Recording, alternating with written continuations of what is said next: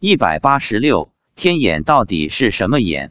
发表日期：二零一一年六月二十四日。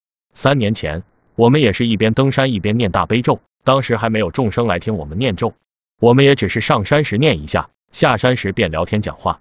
一次登山时，我看到妻子双手合十做拜拜的动作，我问他是不是在拜山神，因为此前一周他曾看到山神在半空中，是个白胡子老头。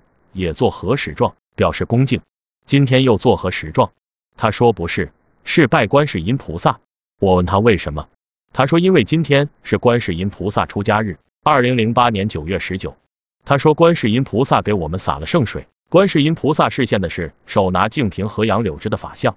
他说我们从山顶下来时，观世音菩萨一直跟着我们，视线很大，但没有灵山大佛那么大。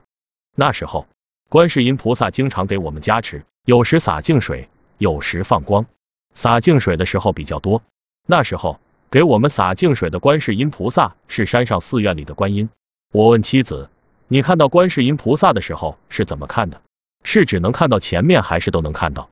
他说前后左右上下都能看到。我说那比全球眼还厉害，全球眼还看不到上方。我第一次知道了天眼原来是这么看人看物的。